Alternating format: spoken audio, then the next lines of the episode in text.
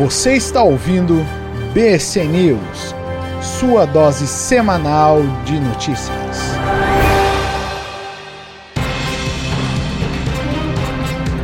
Salve, salve, caras sisters e caras brothers. Aqui quem vos fala é Igor Moura, com seu, o nosso BC News Brasil. Trago notícias dessa terra linda e mal amada. Brasil, ame-o ou deixo.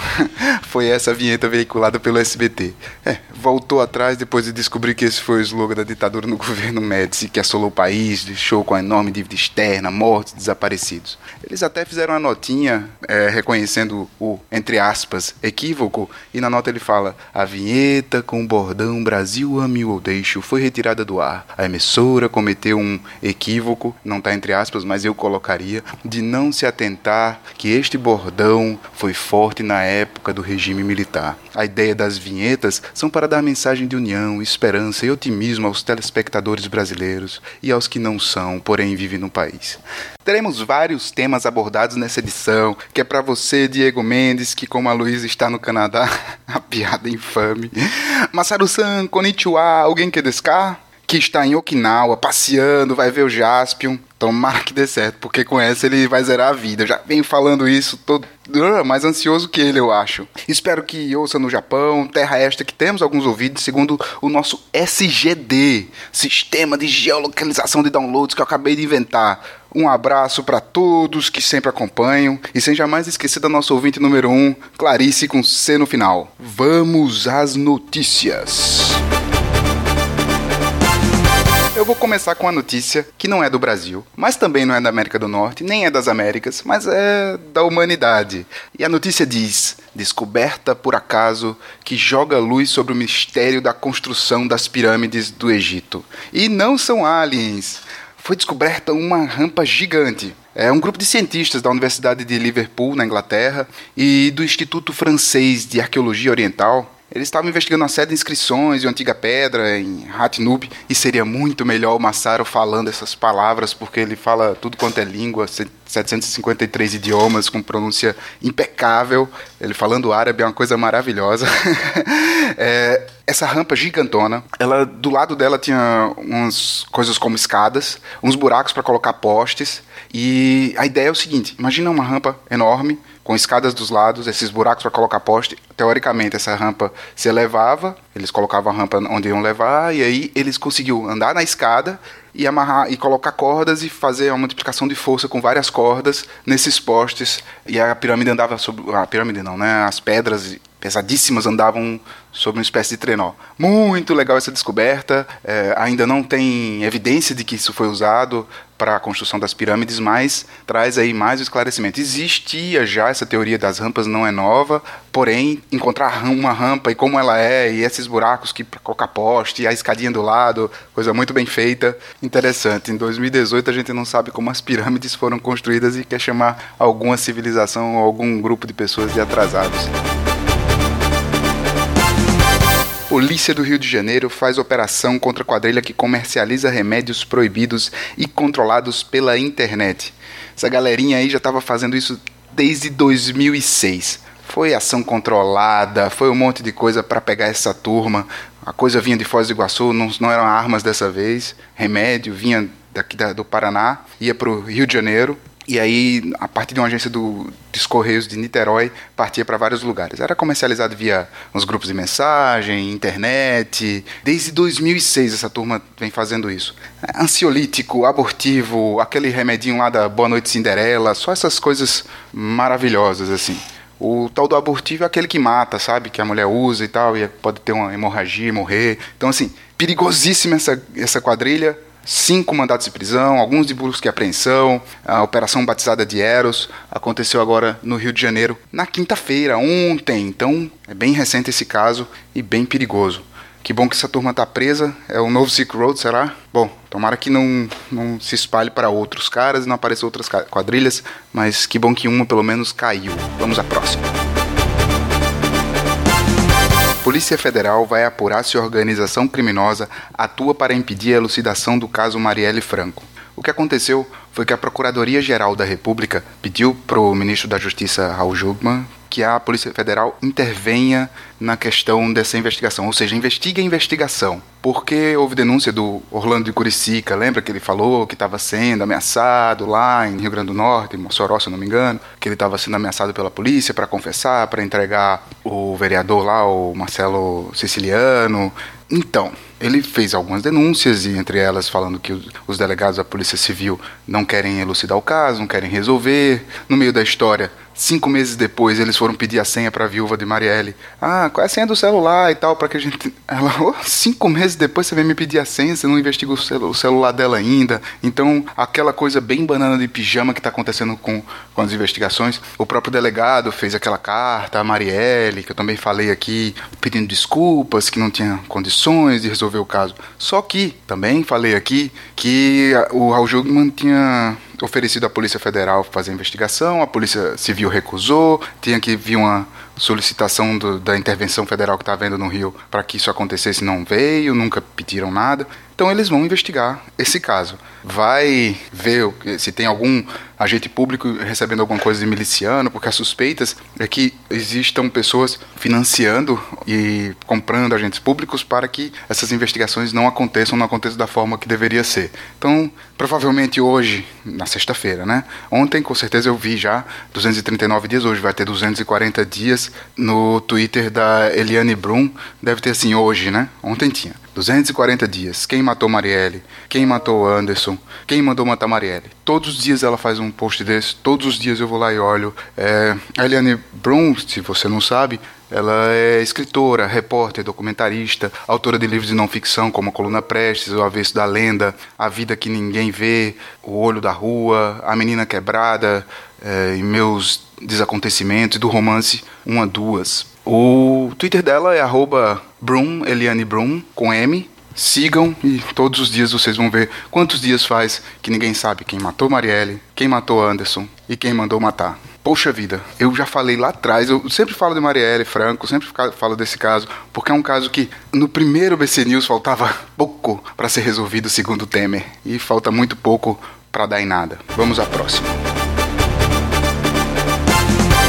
Polícia Federal faz operação sobre suposta propina da Odebrecht para senador Romero Jucá.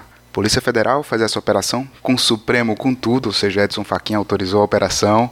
É uma operação de busca e apreensão, não tem prisão, corre sob sigilo, então não sabe se contra quem. São nove dessas buscas e apreensão aprovadas no estado de São Paulo. Conta-se da Polícia Federal que Romero Jucá teria recebido 4 milhões é, para uma aprovação de uma resolução em 2012 para a questão do setor, setor portuário, sobre guerra fiscal que favorecia o Odebrecht. Só que tem um delator da própria Odebrecht, que é o Celso Melo Filho, que ele fala em 15 a 16 milhões, né? mas é delator, não tem provas então, Romero Jucá, investigado, apesar de não aparecer o nome dele. Renan Calheiros também aparece, segundo a Globo, o Globo News tem alguma coisa do Renan Calheiros no meio também. Vamos ver o que é que vai rolar disso aí. Mas é uma investigação que acontece sob sigilo, é, são esses nove mandados de busca e apreensão em São Paulo que aconteceram hoje, quinta-feira, ou ontem, quinta-feira. Senado aprova aumento de 16% para ministros do STF e PGR. Salários passarão a 39 mil. Ponto 2, né? Para poder comprar umas coisinhas. Então, assim, eles têm um acordo que firmaram com o Temer que vão tirar o auxílio moradia, porque o auxílio moradia está sendo mal utilizado e tal.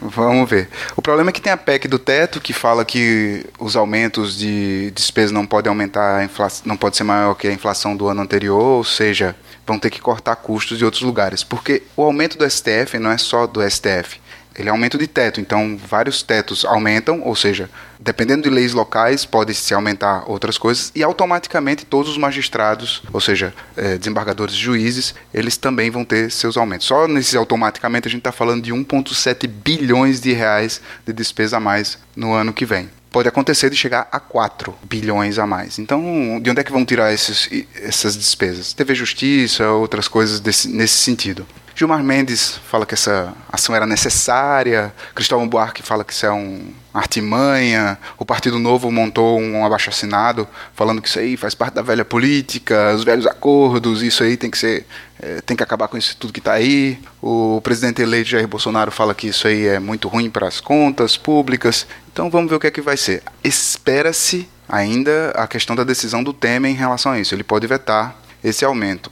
Lembrando que, como presidente, ele não é investigado, porém tem muita coisa contra ele assim que ele sair da presidência, né? Então ele vai precisar de uns habeas corpus de algumas coisinhas assim, então talvez ele vete. Vamos ver o que, é que vai acontecer. Com as coisas que acontecem na política do Brasil, a gente pode esperar qualquer coisa, né? Porque com as manifestações de rua, os políticos ficaram com medo e tal, mas parece que esse medo meio que acabou.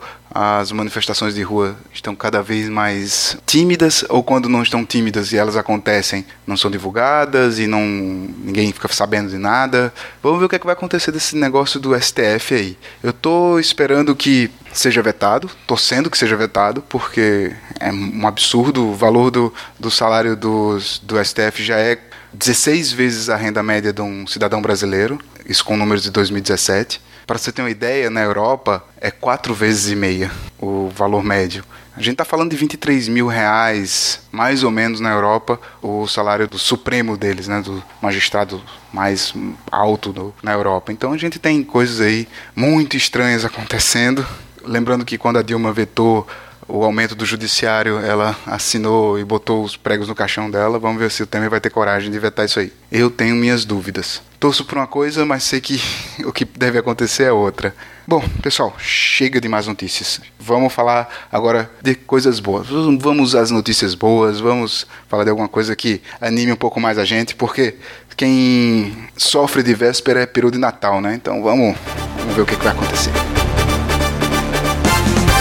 Eu acho que vocês lembram daquele caso da advogada Vera Lúcia dos Santos, advogada negra que foi algemada, humilhada numa sala por questões muito claras de racismo. Bom, a juíza leiga, ela foi. Não é que ela foi absolvida, mas o caso contra ela foi arquivado, foi julgado improcedente. O juiz disse que não, as filmagens não mostram tudo e tal. É. Bom, essa é a parte ruim. A parte boa é que ela triplicou o número de clientes, ela tá dando palestra e a coisa tá indo bem para ela. Então, ela tem pegado casos relacionados a racismo, inclusive, é, outros casos, ela, inclusive aquele caso que ela foi algemada, ela ganhou e mesmo assim vai recorrer porque ela não conseguiu o que ela queria. Então, boa notícia. Outra boa notícia, lembram da Luísa? Não a que está no Canadá. Não, não é a Luísa, é a Luzia. Lembram da questão do museu? Tudo aquilo que aconteceu no museu, conseguiram recuperar o crânio da Luzia. Não está intacto, está bem quebrado e tudo, mas bem melhor do que se esperava estão reconstruindo. Foi, já, já tinha sido reconstruído em impressora 3D, o que não é maravilhoso como o original, e você, é, a impressora 3D ela tem as suas limitações. Muita gente falou na época do museu, ah, mas e a digitalização? A digitalização é ótima, é maravilhosa, ela vai trazer algumas coisas muito boas, mas não é o original. A gente ter um livro sobre alguma coisa, é, ou uma escrita sobre alguma coisa, em vez de tela física, talvez não seja a melhor forma possível de você conseguir fazer depois no futuro outras investigações. Os cientistas é, que trabalham com isso, eles falam que a perda do original é algo irreparável. Vi muito, muito, muito pesquisador chorando naquela época. Espero que isso dê um acalento aos seus corações. Também uma baleia jubarte, pedaços dela for, foram encontrados. Ainda, segundo o pessoal das obras no museu, está em 10% o que eles têm que fazer de recuperação de coisas lá. Então tem a parte do egípcia que estava no segundo andar, o terceiro andar caiu em cima, então tem muita coisa ainda embaixo dos escombros o pessoal que está fazendo esses resgates, eles estão vão naquele lugar, chamam os especialistas, que são as pessoas que entendem da, da questão histórica e a, da questão arqueológica que acontece em resgatar coisas de, uma, de um desastre dessa magnitude. Eles vão lá, fazem as avaliações, então vem depois a equipe para tirar. Então é muito lento o processo. Já foram investidos 7 milhões de reais nessa brincadeira e tem muito mais ainda por vir. A Europa Portugal, Espanha já ofereceram doar parte de acervo para o museu quando ele for reconstruído. Porém, o museu ainda tem que definir como é que vai ser, qual vai ser a nova lógica do museu. Então, assim que eles definirem, eles vão ter mais algumas coisas aí para receber, o que é ótimo. Então, assim, boas notícias para acalentar nossos coraçõezinhos frios e a gente parar de sofrer tanto de véspera, né? Como eu te falei anteriormente. E agora, finalizando, gostaria de fazer um agradecimento muito especial ao Eduardo Zviek, que é um latino-americano de 34 anos, bancário, acreditando que há sempre uma forma nova e melhor de como fazer as coisas. Eduardo, que é o editor de, dos BC News que eu gravo. Cara, muito obrigado por salvar nas edições aquilo que eu não consigo fazer, tirar meu Zé, ah, um, é, ok, essas coisas todas aí que a gente acaba tendo de vício de linguagem e vícios na fala. Acho que vocês já devem ter percebido, eu não sou jornalista profissional, nem chego perto disso. E Eduardo faz um trabalho belíssimo. O último Brothers Cast, que fala de edição genética, tá maravilhoso. Escutem, falam bastante disso aí, remete também à biomimética, que também foi um outro episódio que com certeza foi o episódio que eu mais gostei do Brothers Cast até hoje. Adoro esses dois episódios, eu gostei muito desse de edição genética. Tá muito bom, muito bom. A gente consegue dar risada e falar de um tema muito sério e muito interessante, rindo. Às vezes, por exemplo, quando eu estou dando notícia alguma coisa, eu rio de alguma coisa.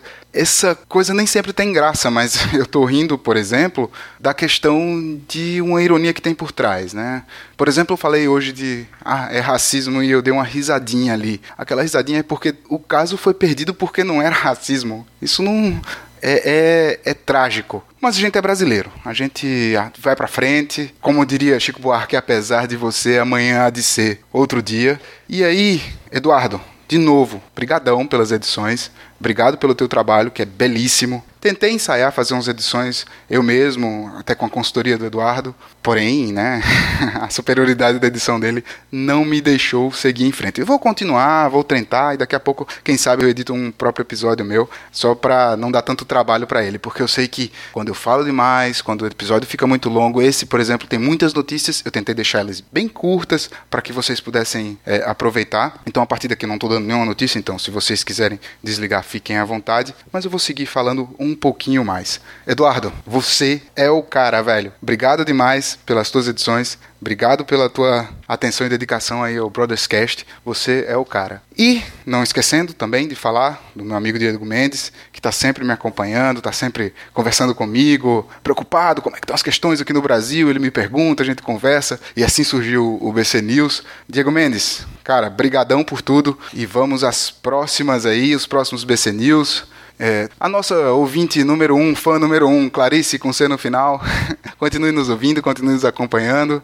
É, você que quer um salve aí do Brothers Cast, manda mensagem lá no Twitter, a gente responde você, tá ligado? brotherscast.com.br, brothers no plural, cast.com.br tem o contato arroba brotherscast.com.br que você pode mandar e-mail, o próprio site tem Discuss, a gente tem o brotherscastbr, arroba brotherscastbr no Twitter, tem o meu arroba estranho no Twitter também, sigam-me que eu seguirei de volta, e é isso aí galera, muito obrigado por tudo, sem esquecer jamais também do Masaru San, que é o cara também das notícias, que está no Japão, e aí aguardo notícias do Japão? Ah, não, América do Norte? Vamos ver o que, é que vai vir semana que vem. Valeu galera, um abração para todo mundo e vamos vamos que vamos.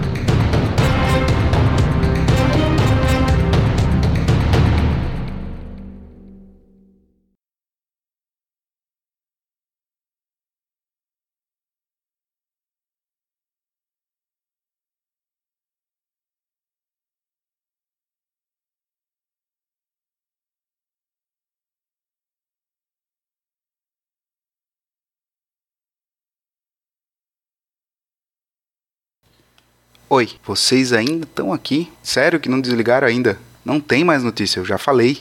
Hum, bom, já que não tem notícia, eu vou fazer mais uma, uma pirracinha aí com vocês. É, quando eu vejo os meus Brotherscast, acabo escutando o BC News e tudo, eu vejo que tem muita coisa que eu acabo falando errado, tem alguma coisa de erro de português, erro de concordância, e a linguagem coloquial é isso, né? Só que lá atrás, no século passado, no início do século passado, em 1904, nasceu um cara chamado Severino de Andrade Silva o poeta Zé da Luz. E o pessoal falava para ele assim: Zé da Luz, Para você falar de amor, você tem que falar com linguagem rebuscada, com a gramática mais linda, porque o amor ele merece o melhor do mundo. E em resposta a esse tipo de coisa que vinha dos intelectualoides da época, ele fez uma poesia que eu vou falar aqui para vocês. Se um dia nós se gostasse, se um dia nós se queresse, se nós dois se empareasse, se juntinho nós dois vivesse, se juntinho nós dois morasse, se juntinho nós dois morresse, se juntinho nós dois dormisse. Se pro céu nós a subisse, mas porém se acontecesse que São Pedro não abrisse a porta do céu e fosse lhe dizer qualquer tolice, e se eu me arriminasse e tu com eu insistisse para que eu me resolvesse e a minha faca puxasse e o bucho do céu furasse. Talvez que nós dois ficasse, talvez que nós dois caísse e o céu furado arriasse, e as virgens tudo fugisse. É isso aí, galera.